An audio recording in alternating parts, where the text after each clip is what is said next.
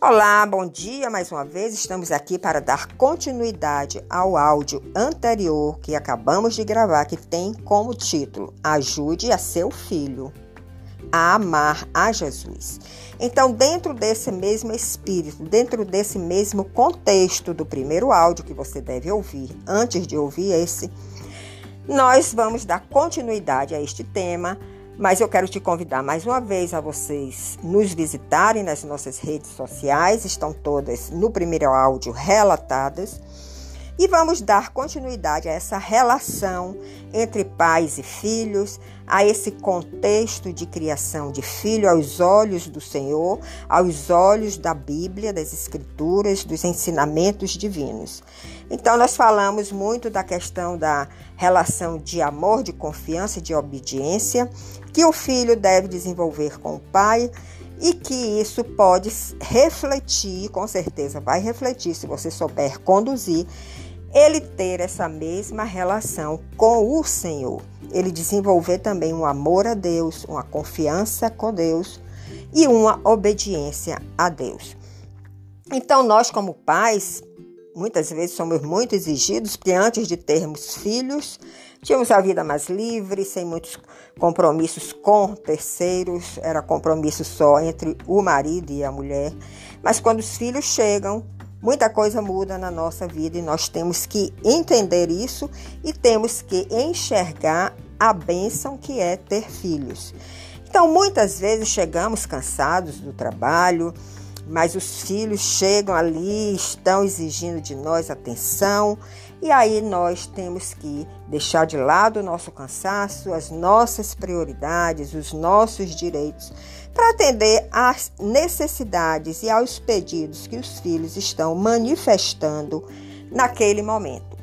Esse tipo de conduta dos pais significa uma manifestação de amor ele está manifestando o amor para com os seus filhos, se renunciando, renunciando aos seus direitos, às suas prioridades, ao seu cansaço. E foi exatamente isso que Deus, através de Jesus Cristo, fez para com todas com toda a humanidade.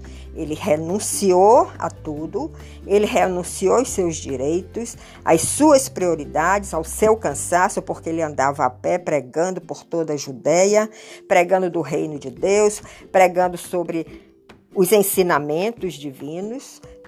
Sentiu fome, sentiu sono, muitas vezes não dormia porque passava a noite no monte em comunhão com o Pai para nos beneficiar. Então, essa manifestação de amor que ele teve com relação a nós, homens, seres humanos, você, eu, todos aqueles que são pais, que são avós, eu já sou avó hoje, mas continuamos nessa mesma tarefa, né, de ajudar os netos também nesse entendimento e nessa caminhada pela terra.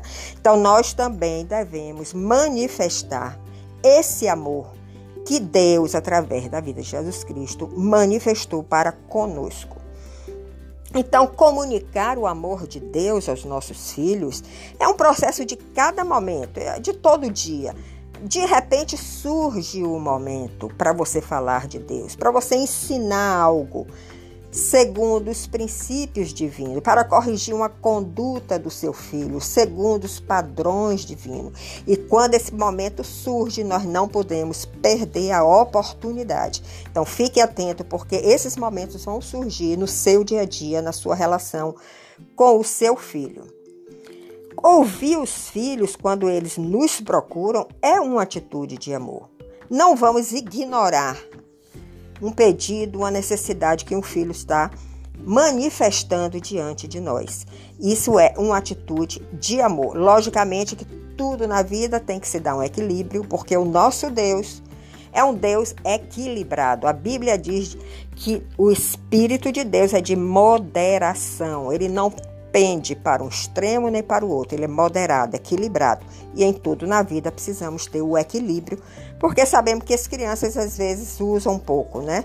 Toda essa situação para ter os pais sempre com eles. Então, às vezes, os pais, por não atenderem aos anseios legítimos dos filhos, eles causam problemas emocionais e acabam levando ele para a terapia para uma terceira pessoa resolver aquele problema que foi gerado por uma relação que não estava bem desenvolvida, que não estava se dando de uma forma, é, vamos dizer assim, de uma forma perfeita diante dos olhos de Deus, seguindo os seus padrões divinos. Então aí vai, vai para o terapeuta, a criança começa a viver aquela dependência de terapeuta e isso não é realmente nada bom para a nossa criança. O nosso terapeuta deve ser sempre o Senhor. Casos extremos realmente tem que se levar, mas não torne isso um hábito, porque nas escrituras, na Bíblia, nós temos todos os princípios divinos para conduzir a nossa vida aqui na terra e ser abençoados por Deus. Eu quero te convidar a você ir no Salmo 116 e ler o versículo 1 e 2, que diz o seguinte: o salmista está falando. Amo o Senhor porque Ele ouve a minha voz e as minhas súplicas. Você está vendo? Que essa relação de amor está foi desenvolvida porque o salmista entendeu que o Senhor estava dando atenção a ele, a sua voz e suas súplicas. No verso 2 diz: Porque ele inclinou para mim os seus ouvidos. Invocá-lo-ei enquanto eu viver. Então, houve aí uma relação de confiança sedimentada. Quando ele diz, porque ele inclinou a mim os seus ouvidos e por isso eu vou invocá-lo enquanto eu viver, foi selada esta confiança.